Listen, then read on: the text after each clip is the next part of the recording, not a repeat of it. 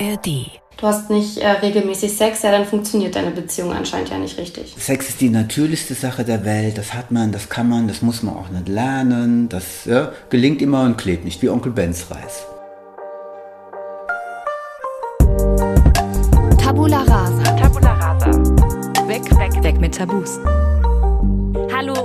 Herzlich willkommen zu Tabula Rasa, unserem Tabu- bzw. Anti-Tabu-Podcast in der ARD-Audiothek. Heute brechen wir das Tabu Kein Sex in der Beziehung. Wir, das bin ich, Manuela. Ich habe die Folge recherchiert und mir gegenüber steht Clara, die wie ihr zum ersten Mal meine Recherchen hört. Ihr kennt das. Über Sex sprechen, das ist für viele heutzutage echt keine große Sache. Aber wie sieht das aus, wenn man keinen Sex hat? Und zwar dann, wenn eigentlich alle davon ausgehen, in der Beziehung. Darüber habe ich mit Maria gesprochen. Die haben wir am Anfang schon kurz gehört und sie hat mir ihre Geschichte erzählt. Außerdem wird es in der Folge darum gehen, bedeutet kein Sex, dass die Beziehung zum Scheitern verurteilt ist? Welche Gründe gibt es für Sexlosigkeit? Und was hat eigentlich das Patriarchat damit zu tun?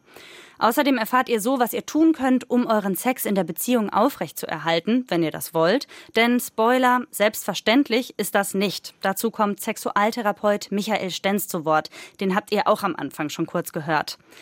Clara, jetzt erstmal zu den Begrifflichkeiten. F plus kennt man ja, ne? Kennt man, richtig. Heißt? Freundschaft plus. Und was ist dann eine Beziehung ohne Sex? Eine B minus? Yes! Echt? Ja. Das habe ich im Zuge meiner Recherchen irgendwo gehört. Also gut, dass wir das geklärt haben. Oh mein Gott. Ich weiß nicht, ob das die offizielle Bezeichnung ist. Finde ich super. Ich finde, das sollten wir etablieren auf jeden Fall. Also es geht heute um B minus. Mhm. Ist oder war das bei dir und deinen Freundinnen, die in Beziehung sind, schon mal Gesprächsthema, dass es da keinen Sex mehr gab? Da habe ich tatsächlich im Vorhinein echt lange drüber nachgedacht und habe mich gefragt, habe ich da jemals mit meinen FreundInnen drüber gesprochen? Und dann ist mir eingefallen, ja. Äh, in einem Fall schon, nämlich mit meinem besten Freund. Also ähm, der ist verheiratet und äh, bei ihm in der Beziehung ist es einfach so, die haben sehr unterschiedliche die Libido ist sehr unterschiedlich. Also mhm. er ist deutlich körperlicher, mag das deutlich öfter und sie eher weniger. Und ich kann mich erinnern, dass wir darüber gesprochen haben, aber auch jetzt nicht unbedingt so lösungsorientiert. Also mhm. und auch kein langes, großes, ausführliches Gespräch, sondern einfach so, ja, das ist halt so und das ist, so fühlt er sich damit. Das war so das, woran ich mich dann erinnert habe. Und wie, also darfst du das erzählen? Wie hat er sich damit gefühlt? War das eher so, hat er sich Sorgen gemacht oder war das einfach so, okay, so ist es halt? Nee, das war okay. Die haben da auch ein sehr offenes Gespräch drüber. Also bei denen ist es dann irgendwie auch so, er ist dem noch nie nachgegangen, aber seine Frau hat dann gesagt, du, wenn das jetzt so wäre, dass sich das irgendwann stört, dann wäre es für mich zum Beispiel auch okay, wenn du dich mit jemandem triffst in dem Sinne. So. Ach, cool. Ja. Also bei mir ist es so, dass wir ähm, im Freundeskreis eigentlich viel über Sex sprechen, aber das Thema jetzt kein Sex kommt auch echt eher selten vor. Also wenn dann schwingt da meistens so die Sorge mit, ob alles in Ordnung ist, mhm. ob das nicht eigentlich mehr sein müsste. Auch diese Frage, findet er mich noch attraktiv? Also ich kenne eher so die, die Frauenseite halt und solche Fragen. Aber dass das jetzt so häufig Thema wäre, also wenn dann halt auch eher so hinter vorgehaltener Hand, eher jetzt auch nicht in großer Runde. Ja. Und immer eben so im Zusammenhang mit Sorge. Jetzt, wo du das sagst, kommt mir das auch, dass ich da schon irgendwie mal so mit Freundinnen drüber gesprochen habe, wo die so waren, oh ja, in letzter Zeit läuft es nicht so gut. Ich hoffe, es wirkt sich nicht auf unsere Beziehung halt aus. Ne? Mhm. Ja. Maria kennt das, keinen Sex in der Beziehung zu haben und hat sich bereit erklärt, mit mir darüber zu sprechen und mit uns ihre Erfahrungen zu teilen. Und äh, ja, sie hat ganz offen gesprochen, wir haben nur ihren Namen geändert, das war ihr lieber. Maria ist 25 und war fünf Jahre lang mit ihrem Ex-Freund zusammen, so bis vor einem Dreivierteljahr ungefähr. Und am Anfang hätten sie viel Sex gehabt, hat sie gesagt. Also die letzten zwei Jahre der Beziehung, da ist es dann schon wirklich sehr, sehr wenig gewesen, bis eben Monate, teilweise dann auch gar nicht. So einen richtigen Auslöser gab es nicht, würde ich jetzt sagen. Das hat sich vielleicht einfach so ein bisschen ausgeschlichen. Laut einer Umfrage von Parship von 2020 haben etwa 13 Prozent der Menschen in Beziehungen keinen Sex mehr. Ab wann, also ab welchem Zeitpunkt in der Beziehung stand da jetzt aber nicht dabei. Und die Dunkelziffer, die könnte natürlich noch viel höher sein, weil da viele Leute einfach nicht ganz offen drüber sprechen oder auch äh, noch nicht mal abstimmen irgendwo. Und richtig verlässliche Studien dazu gibt es eigentlich nicht. Das hat mir auch der Sexualtherapeut Michael Stenz gesagt, den wir später in der Folge noch hören werden.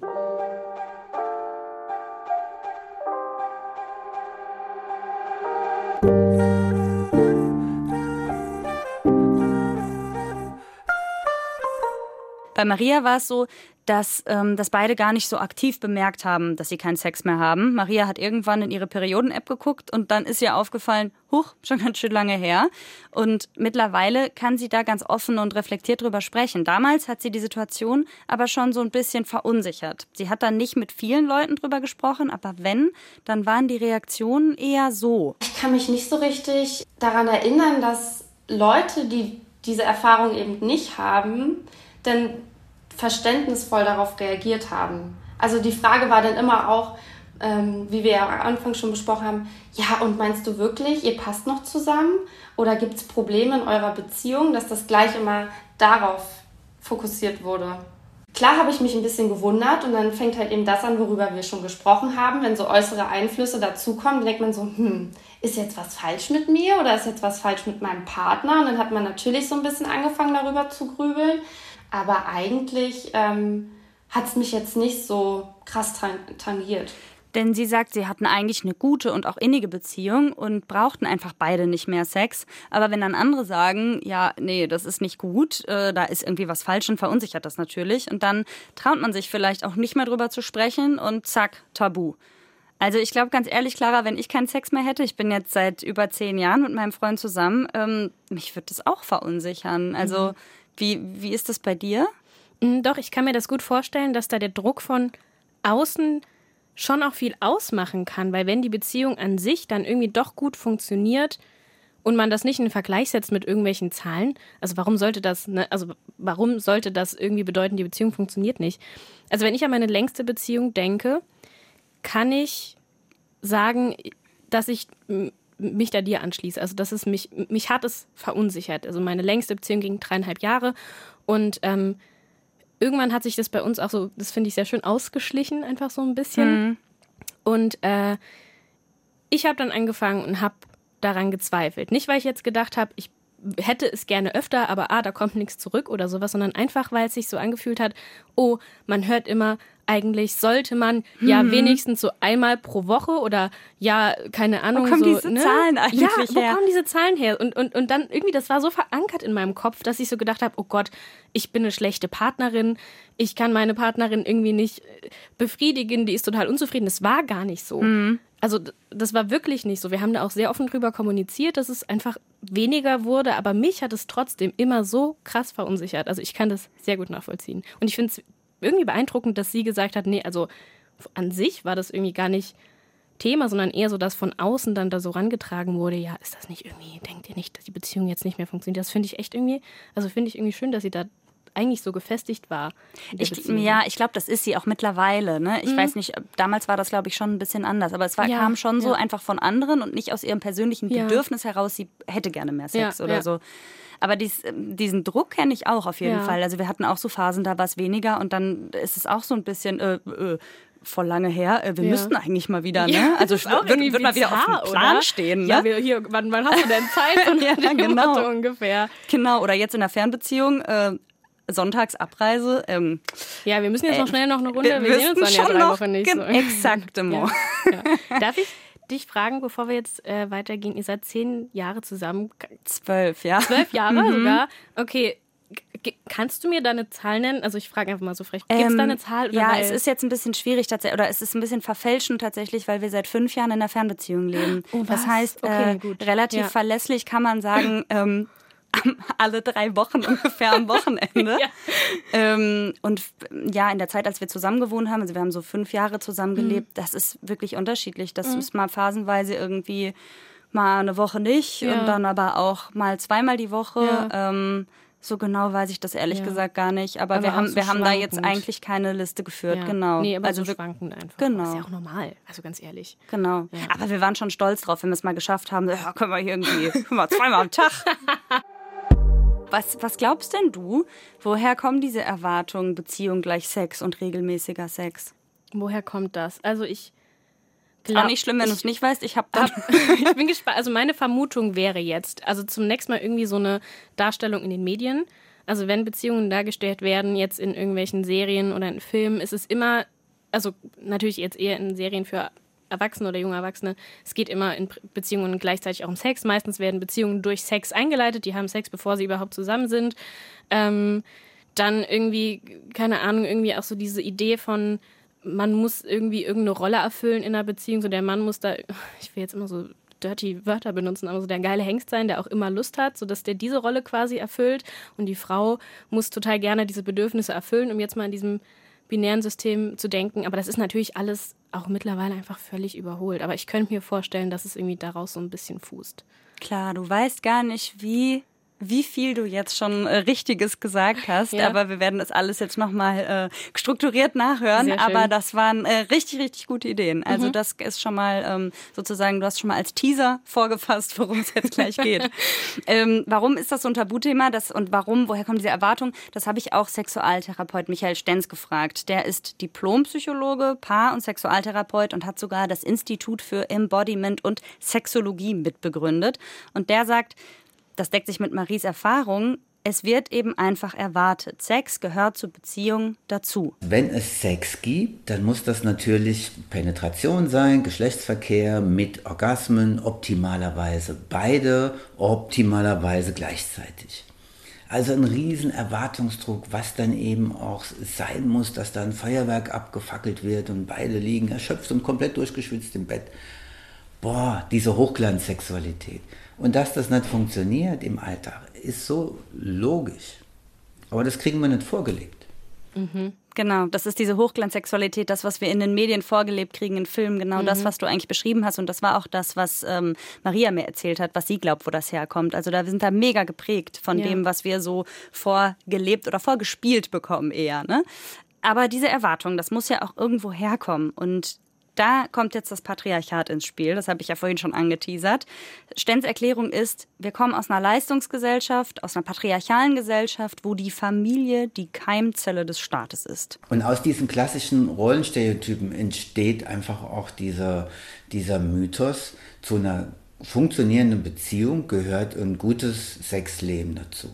Da gibt es ganz klar verteilte Geschlechterrollen. Bei den Männern geht es darum, nicht mehr zu funktionieren, also entweder ähm, Probleme mit der Erektion oder zu früh zum Orgasmus zu kommen, bei den etwas Älteren dann die umgekehrte Variante gar nicht mehr zum Höhepunkt zu kommen.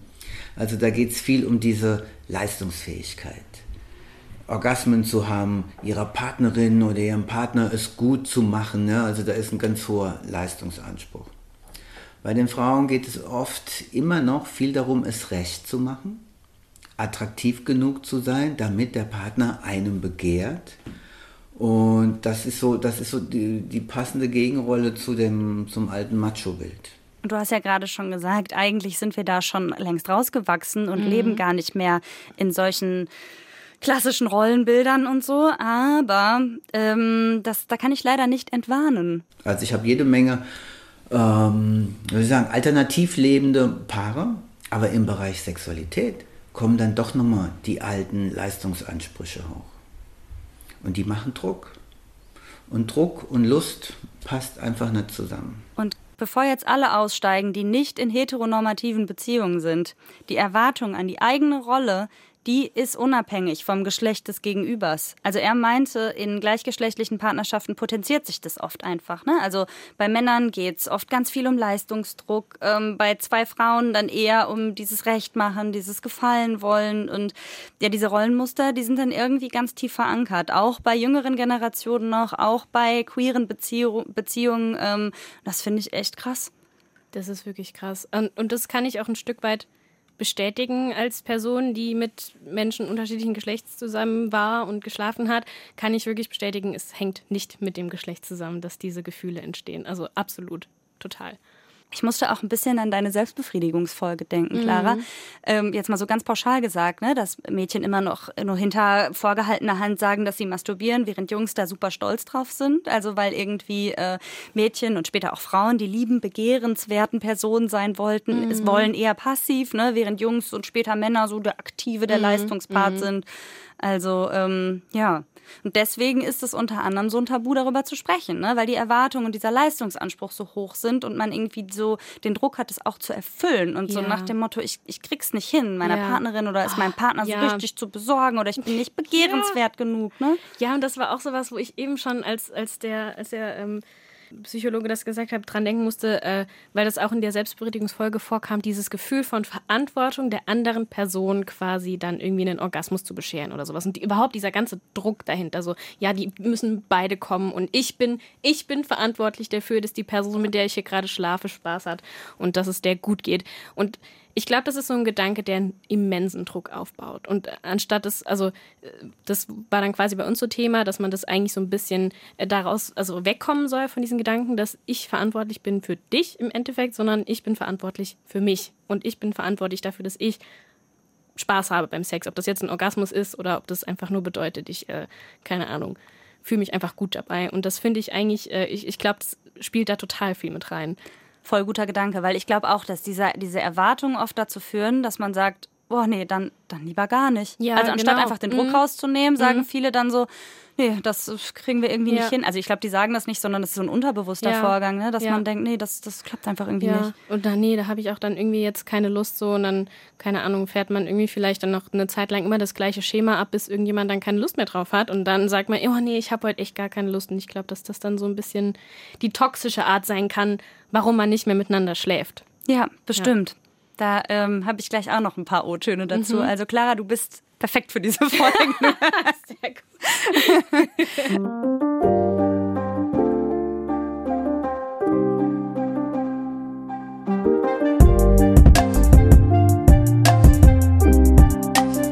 Wir haben ja vorhin schon viel über Sorgen gesprochen, ne? Mhm. Und ich habe Maria dann auch gefragt, ob der nicht existente Sex ein Grund für die Trennung war, weil ja viele mhm. auch gesagt haben, äh, pff, stimmt was nicht mit eurer Beziehung. Und Maria hat aber ganz klar gesagt, nein, es war vielleicht ein zusätzlicher Faktor, dass sie dann dachte, ja, es passt vielleicht doch nicht mehr so ganz, aber die Gründe für die Trennung, die wären eigentlich woanders gewesen. Wobei so ganz sicher ist sie da auch nicht. Ich hatte in der Beziehung davor auch zum Schluss nicht mehr so viel Sex. Und für mich war das immer total in Ordnung. Also ähm, mir hat da jetzt nicht irgendwie was gefehlt und ähm, es war jetzt auch nie so, dass die eine Person unbedingt viel mehr Sex wollte als ich oder ich mehr Sex wollte als die andere Person. Ähm, natürlich die mit den beiden Partnern bin ich nicht mehr zusammen.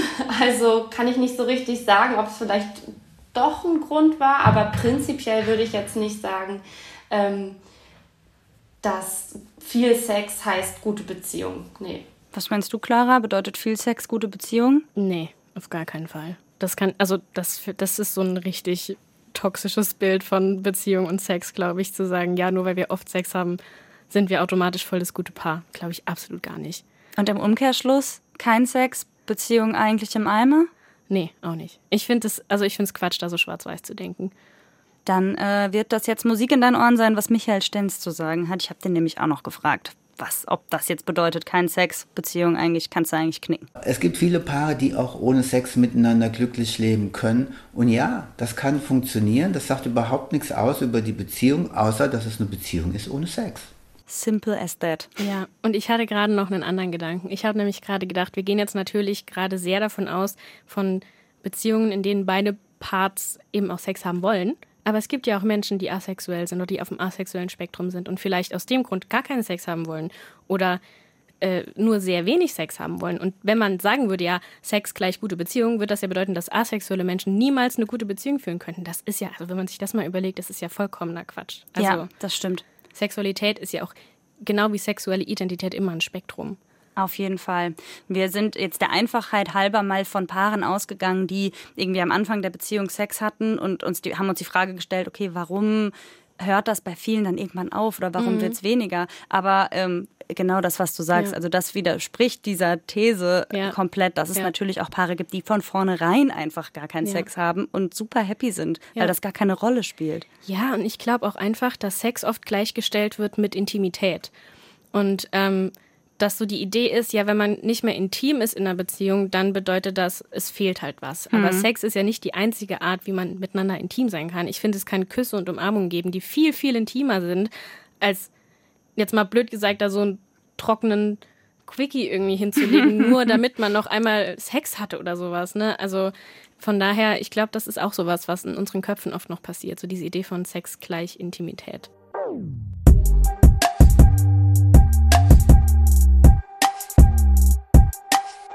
Ich habe dann äh, Maria auch gefragt, was so bei ihr der Grund oder was bei ihr in ihrer Beziehung die Gründe dafür waren und sie hat mir das so beschrieben. Wir haben dann auch zusammen gewohnt und ähm, wenn man dann zusammen den Alltag teilt und der kann natürlich, das wissen wir alle, super stressig sein, dann hat man einfach auch manchmal, also das war für mich auf jeden Fall so, nicht mehr die Kraft und den Kopf dafür, ach, jetzt möchte ich mal Sex haben, sondern das dann einfach nur, ach, jetzt möchte ich einfach nur schlafen. Oder auf der Couch sitzen. Clara, du nickst schon. Ja, kann ich total gut nachvollziehen. Und äh, das ist doch dann manchmal auch eine viel schönere Quality Time, als sich da irgendwas aufzuzwingen, oder? Also, ich weiß nicht. Und wenn dann die andere Person Lust hat auf Sex oder Lust hat auf Sexualität, gibt es ja auch immer noch andere Möglichkeiten. Also wir haben ja zwei Hände und wir haben ja vielleicht eine Kiste mit Sextoys unterm Bett, so ganz ehrlich, wir können uns doch auch selber helfen. Das stimmt. und ich habe ja schon gesagt, also bei Maria war es halt so, dass bis auf diese Verunsicherung von außen, dass weder sie noch ihren Freund gestört hat. Und ja. genau wie du sagst, ne, die haben viel gekuschelt, die waren sehr innig. Das mhm. hat beiden total gereicht.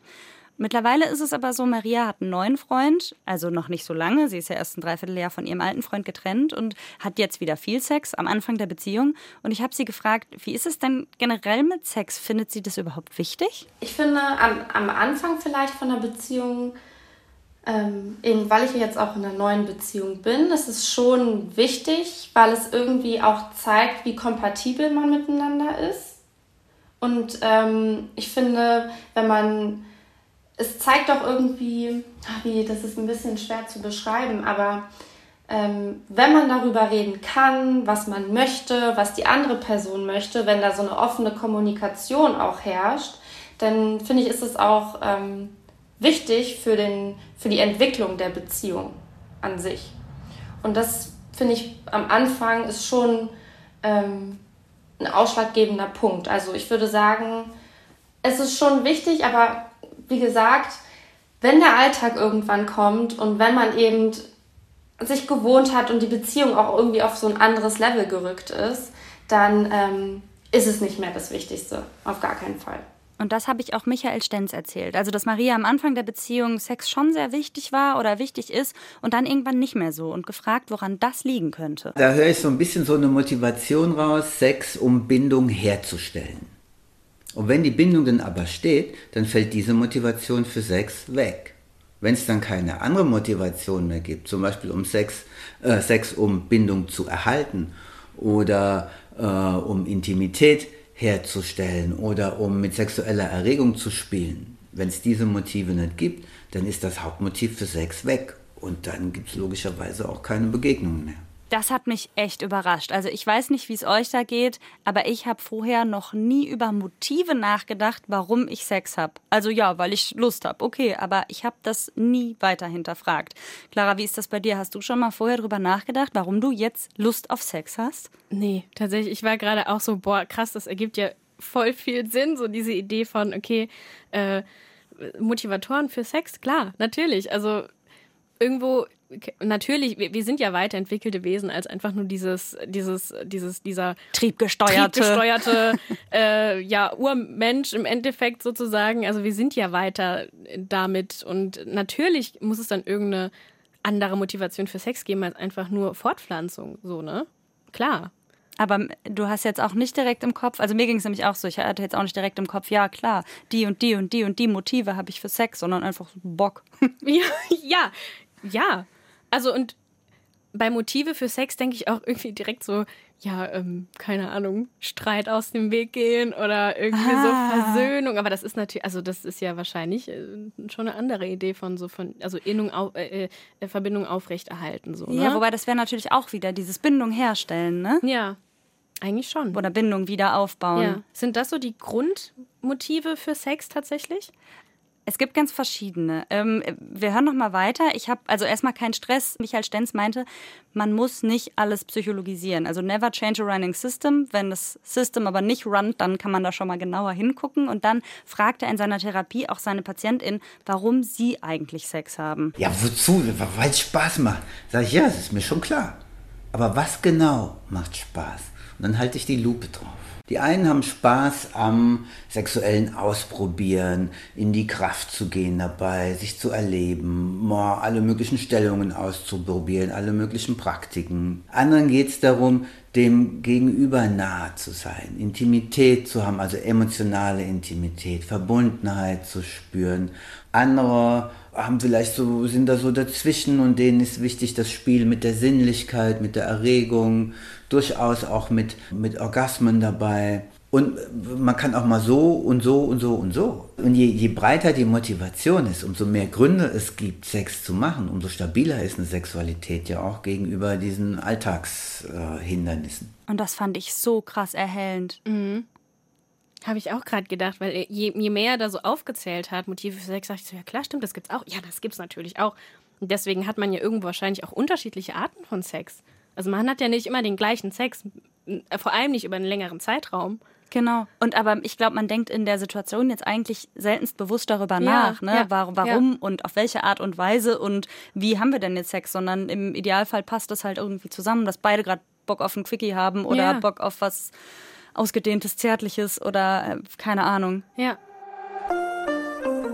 Es gibt aber für sexuelle Unlust im Allgemeinen einen Hauptgrund, hat Michael Stenz mir gesagt. Rate mal. Uh, Stress. Nee, das war nicht das, was er gesagt ja, hat. Okay, gut. Ich bin sehr gespannt auf jeden Fall. Ich gebe den Tipp, wir hatten dazu sogar schon mal eine ganze Tabula Rasa Folge. Boah. Geld ist es nicht. Geld ist es nicht. Das könnte, ich bin ganz gespannt, wirklich. Ich weiß es nicht. Schlechter Sex. Ha. Ha. so einfach. Schlechter Sex Schlechter ist Sex, der Hauptgrund dafür, dass Sex? Paare keinen Bock ja. auf Sex mehr haben. Ach. An dieser Stelle übrigens die Empfehlung, die Folge nochmal zu hören. Bad Voll. Sex in der ARD-Audiothek. Er hat aber jetzt nochmal eine Definition für schlechten Sex, damit wir das nicht so im luftleeren Raum stehen lassen. Schlechter Sex im Sinne von, es passt nicht so wirklich gut zusammen und der, der, der Sex entwickelt sich auf eine Art und Weise, dass einem von beiden die Lust darauf vergeht. Ja? Wer schaut schon schlechte Serien? Im Laufe von einer längeren sexuellen Beziehung kommen halt sehr oft diese unterschiedlichen Muster zum Tragen, wie Menschen sich sexuell erregen. Das sind ganz pragmatische technische Aspekte. Ob jetzt jemand gerne äh, Verkehr hat oder sagt, Verkehr ist mir eigentlich nicht so wichtig, ich hätte lieber andere Praktiken, ja, mit der Hand, mit dem Mund, wie auch immer, damit habe ich heftigere Orgasmen, das bringt es eigentlich mehr als das gute alte rein raus. Ja, was mir aber beigebracht kriegen ist, richtiger Sex ist gleich Geschlechtsverkehr. Und ja, wenn es dann da schon mal eine Unterschiedlichkeit gibt, in den, in den Vorlieben, in den Arten und Weisen, sich zu stimulieren, dann äh, wird das auf die Dauer immer schwieriger. Das gute alte rein raus. Mm. Das kommt, hat er gesagt, ganz häufig vor, dass am Anfang in der Verliebtheitsphase alles passt, aber irgendwann kristallisiert sich dann raus, der eine hat es lieber härter, die andere, der andere lieber schmusiger. Und es braucht dann eigentlich fast in jeder Beziehung Abstimmungsprozesse, so unsexy das klingt, ähm, damit es eben für beide passt. Außerdem geht es auch um Variation, das hast du vorhin auch schon mal gesagt, ne? dass man irgendwie mal so ein bisschen was anderes reinbringt, damit es nicht einfach immer das Gleiche ist. Maria, die hat es so übrigens nicht benannt, also dass der Sex jetzt schlecht gewesen wäre. Sie hat gesagt, naja, es war schon schön, weil sie die Person ja geliebt hat, aber es gab dann schon was, was gestört hat. Wenn wir dann mal ähm, penetrativen Sex hatten, dann hatten wir beide auch ähm, Schmerzen dabei. Da habe ich dann eben auch mal mit meiner Frauenärztin darüber gesprochen, weil ich natürlich Angst hatte, was das jetzt ist, warum ich jetzt auf einmal Schmerzen habe. Da kann ich aber auch nicht so richtig sagen, was da der Auslöser war. Das war einfach irgendwann so. Die Frauenärztin konnte was Medizinisches dann ausschließen. Maria hat sich aber schon gewundert, warum das jetzt am Anfang ging und dann irgendwie nicht mehr. Ähm, hast du eine Idee oder hast du einen Gedanken dazu? Ich kann mir da irgendwie nur so vorstellen, dass wenn da am Kopf schon irgendwas blockiert hat, dass dann auch körperlich was blockiert. Also es ist ja nie schön, wenn man verspannt ist, wenn irgendwie unten alles sich zusammenzieht. Vielleicht weiß ja nicht, vielleicht war sie auch nicht richtig feucht und das kann natürlich dann auch wehtun also ich kann mir nur so vorstellen, dass es irgendwie so vom Kopf dann irgendwie ausging. Sexualtherapeut Michael Stenz hat mir gesagt, so ein Phänomen, das ist überhaupt nichts Neues, das ist sogar total logisch. Wenn das halt immer auf die, auf eine bestimmte Art und Weise abläuft, die nicht zusammenpasst, dann fängt es irgendwann an weh zu tun. Das ist das Logischste von Welt. Und wenn die Menschen dann aber nicht in der Lage sind, das körperlich anzupassen und andere äh, Bewegungsgewohnheiten beim Sex zu entwickeln, dann bleibt das, dann wird das störend und bleibt störend. Mal kurzes Zwischenfazit, was alles dazu führen kann, dass es keinen Sex mehr gibt. Keine Motive oder nicht die gleichen Motive für Sex, ähm, keine sexuelle Basis, keine Variation, ne, keine Abwechslung. Also nach einer halben Stunde Interview mit Michael Stenz dachte ich mir so, okay, wie schaffen Paare es eigentlich überhaupt noch Sex zu haben? Was für eine Meisterleistung. Voll. Ich habe die ganze Zeit nur gedacht, was, was da ja wirklich eigentlich immer auch so ein bisschen mitschwingt, was es einfach unbedingt braucht, ist eine richtig krass gute Kommunikation über die eigenen Bedürfnisse und eine richtig gute gemeinsame Ebene, um zu kommunizieren. Also wenn es das schon nicht hat, ich glaube, das wird sich unweigerlich immer auch auf das Liebesleben auswirken. Also nicht nur auf Sexleben, sondern aufs Liebesleben, sage ich ganz bewusst. Genau, also das, das war das auch, was er mit Abstimmungsprozess meint, ne? Dass mhm. du, dass man eigentlich immer drüber sprechen muss oder man kann das vielleicht auch nonverbal machen, ne? Aber mhm. dass das irgendwie klar ist, worauf stehst du eigentlich und worauf stehe ich und wie kriegen wir das alles ja. irgendwie unter einen Hut. Ähm, ja, und dass man seine Bedürfnisse halt ganz klar kommuniziert. Und auch dieses Frauending, ne? Mhm. Dass Frauen nicht irgendwie einfach nur gefallen wollen mhm. und so Hauptsache er findet mich toll, sondern ja. vielleicht auch mal sagen, Junge oder Mädchen oder was auch immer, darauf habe ich Bock und ja. das brauche ich. Und äh, so können wir es vielleicht machen und nicht einfach nur so, ah, begehr mich bitte, ja. ich mach, was du willst. Richtig krass, wie da noch diese Rollenbilder einfach mit reinspielen, dass wir uns dann vielleicht auch einfach gar nicht so richtig trauen, obwohl das ja eine Person ist, die uns sehr nah sein mhm. sollte. Ne? Dass wir uns trotzdem nicht trauen, da irgendwie zu äußern, ich hätte jetzt irgendwie gerne, dass du das so machst oder dass du das anders machst oder so. Ja, also, er meinte auch, das ist halt oft schambehaftet, ne? Mhm. Gerade wenn man irgendwie Bock auf so kinky Stuff oder mhm. so hat, ne? Dass mhm. man ähm, sich gar nicht traut, also obwohl wir schon so weit sind und obwohl ja. das ja eine vertraute Person ist, dass man sich dann doch nicht traut, sowas anzusprechen. Voll oder gerade den Druck hat, äh, es muss alles super kinky sein, aber ich will eigentlich gar nicht. Ja, ja.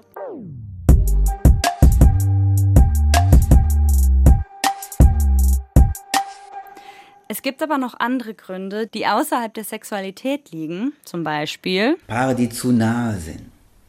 Nee, denn äh, man begehrt sozusagen das Fremde. Wenn Paare jetzt 24-7 ständig miteinander zusammen sind, das Erste, was auszieht, ist die Lust weil man kennt sich in- und auswendig. Keiner erlebt mehr was Eigenes. Es ist, äh, das sind so die klassischen Bruder- und Schwesterbeziehungen. Kurz mal aus dem Nähkästchen geplaudert, das fand ich richtig spannend, weil mir dann auch klar geworden ist, warum in meiner Beziehung so der Wechsel vom Zusammenwohnen zur Fernbeziehung so ein Boost fürs Sexleben war. Ja aber dieses zu nah sein, das könnte halt auch bei Maria voll zutreffen, ne? weil sie sagt ja auch, es war eine innige, vertraute Beziehung und sie ist da aber sehr reflektiert und für sie ist es auch vollkommen in Ordnung. Sie hat das mittlerweile für sich irgendwie so eingeordnet. Vielleicht bin ich einfach eine Person, die am Anfang, vielleicht ist die Libido da sehr hoch, wenn man eine neue Person kennenlernt.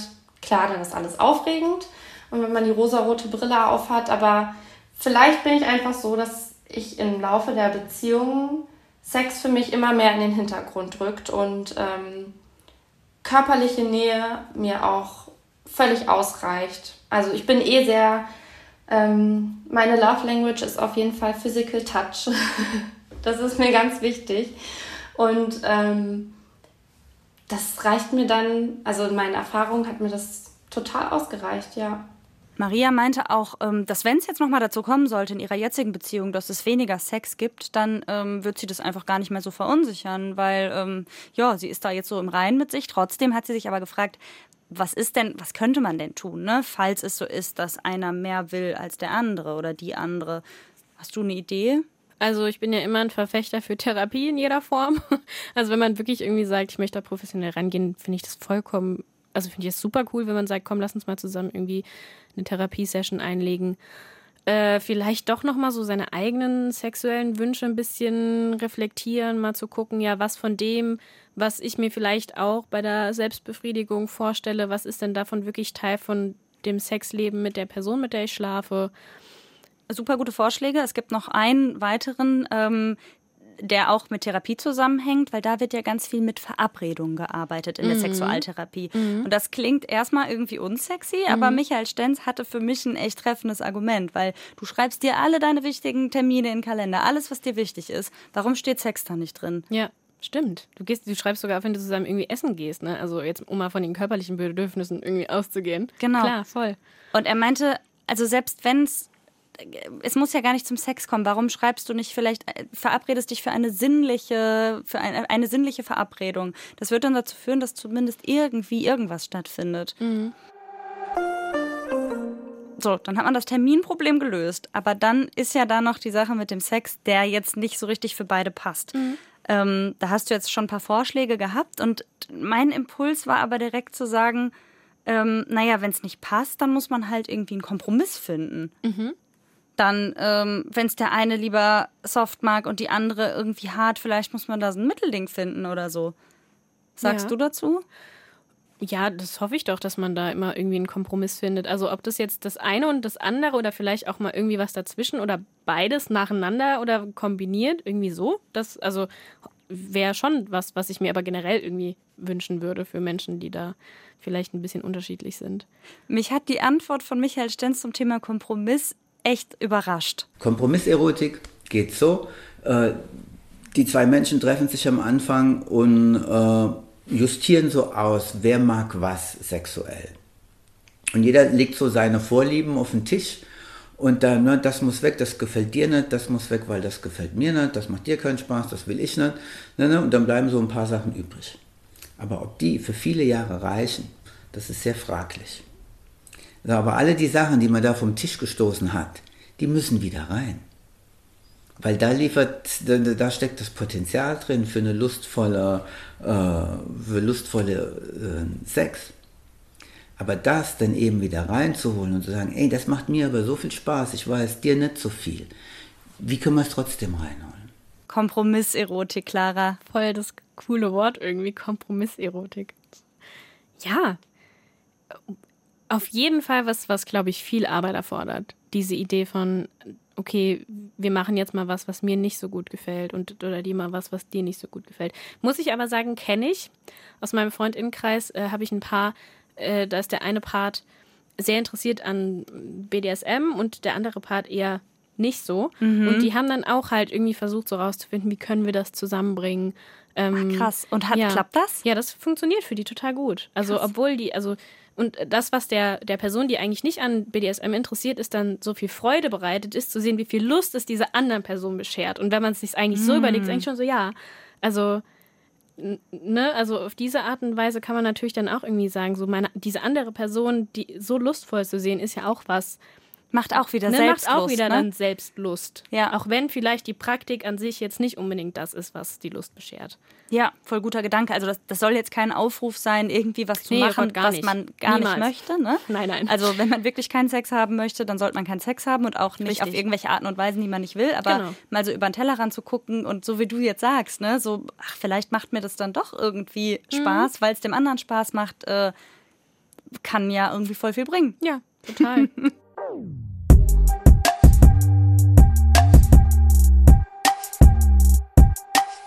Bei Maria ist es jedenfalls so, die ist total offen, was das Thema ungleiche Bedürfnisse und Unlust in Beziehungen angeht. Also hypothetisch, falls das mal aufkommen sollte. Vielleicht öffnet man die Beziehung, damit die andere Person eben das ausleben kann, was ähm, sie möchte oder er möchte.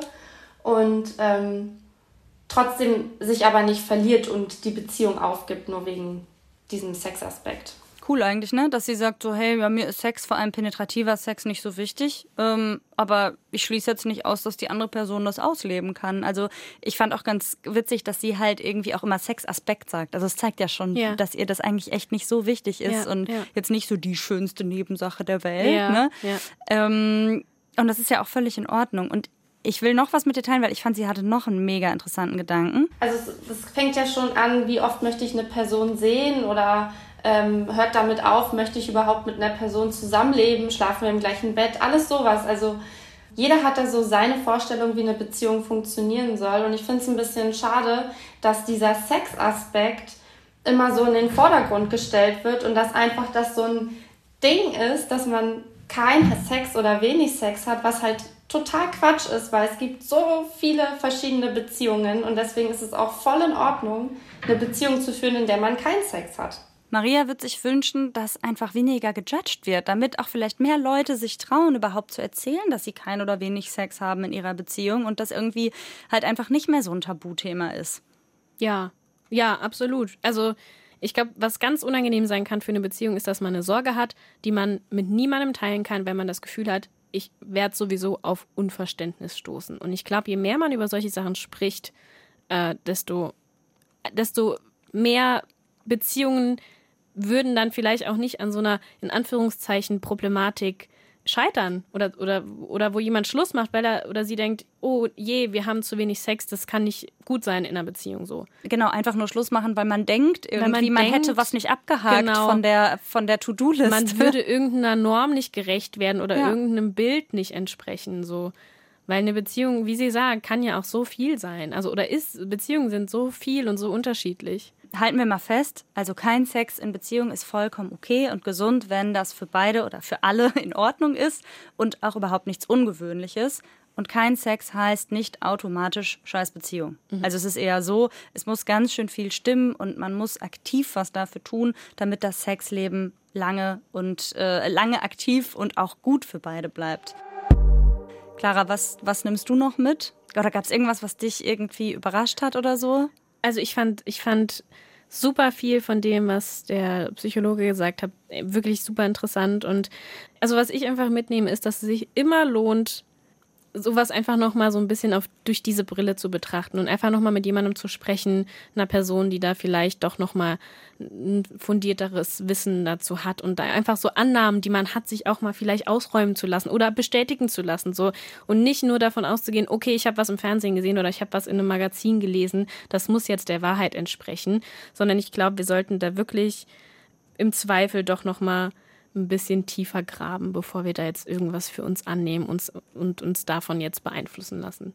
Ja, und auch mal andere Fragen stellen, ne? So wie er sagt zum Beispiel, da hält er die Lupe drauf. Warum ja. habt ihr eigentlich Sex zum Beispiel? Ja. Und was sind eure Motive dafür? Und ja. was wollt ihr eigentlich? Was ist, äh, äh, dass es eben kein Kompromiss wird oder keine Kompromisserotik, sondern eben für beide befriedigend ist und so dass man einfach nochmal so andere Denkanstöße kriegt. Ne? Meine Erkenntnis war auch, dass der Hauptgrund für keinen Sex in einer Beziehung schlechter Sex ist und dass es dafür Abwechslung braucht, damit der Sex nicht langweilig wird. Es muss halt für beide was dabei sein, was Spaß macht.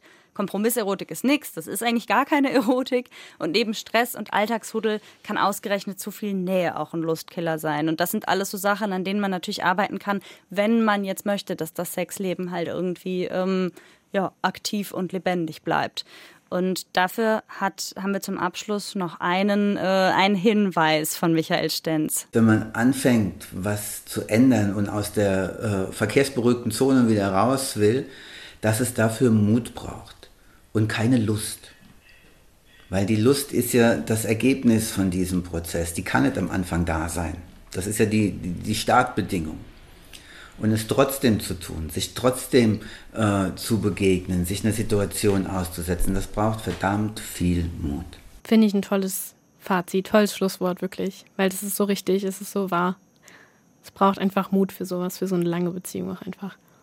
für eine lange Beziehung einfach allgemein ja. braucht Mut. ja, schon. Ja, weil stimmt. überleg mal, also klar ist am Anfang alles einfacher, weil die Hormone machen da was mit deinem Körper und du bist so verliebt ja, und so verknallt. Und je länger sowas geht, desto mehr Mut braucht es eben auch, weil man ja immer wieder ins Gespräch muss und muss immer wieder Situationen ansprechen und zeigt sich so einer Person auch einfach ganz anders. Man muss sich voll öffnen, ne? Ja, und nicht nur emotional oder im Gespräch, sondern eben im Endeffekt dann auch sexuell. Ja, und vielleicht verändert man sich ja auch. Ne? Richtig. Ne? Also vielleicht äh, hat man nach äh, drei, vier, fünf, zehn, zwanzig Jahren Bock auf andere Sachen. Ja. Wir sind schon am Ende der Folge. Wenn es euch gefallen hat, dann abonniert unseren Podcast und lasst uns wissen, wie ihr die Folge fandet. Wenn nicht, dann natürlich auch. Ihr könnt uns erreichen auf Instagram unter tabularasa-podcast-sr oder ihr schickt uns eine Mail an tabularasa.sr.de oder beides. Ähm, weitere Folgen von uns findet ihr in der ARD Audiothek. Und wer jetzt genug von Langzeitbeziehungen ohne Sex hat und lieber was zum Thema erste Dates hören will, wieder ein bisschen Verliebtheitsphase auffrischen, hört doch mal in Liebt euch rein, den Unser Ding Dating Podcast, den gibt's auch in der ARD Audiothek. Wir freuen uns, wenn ihr das nächste Mal wieder reinhört und bis ganz bald. Tschüss. Ciao. Tabula rasa. Tabula rasa. Weg, weg, weg mit Tabus.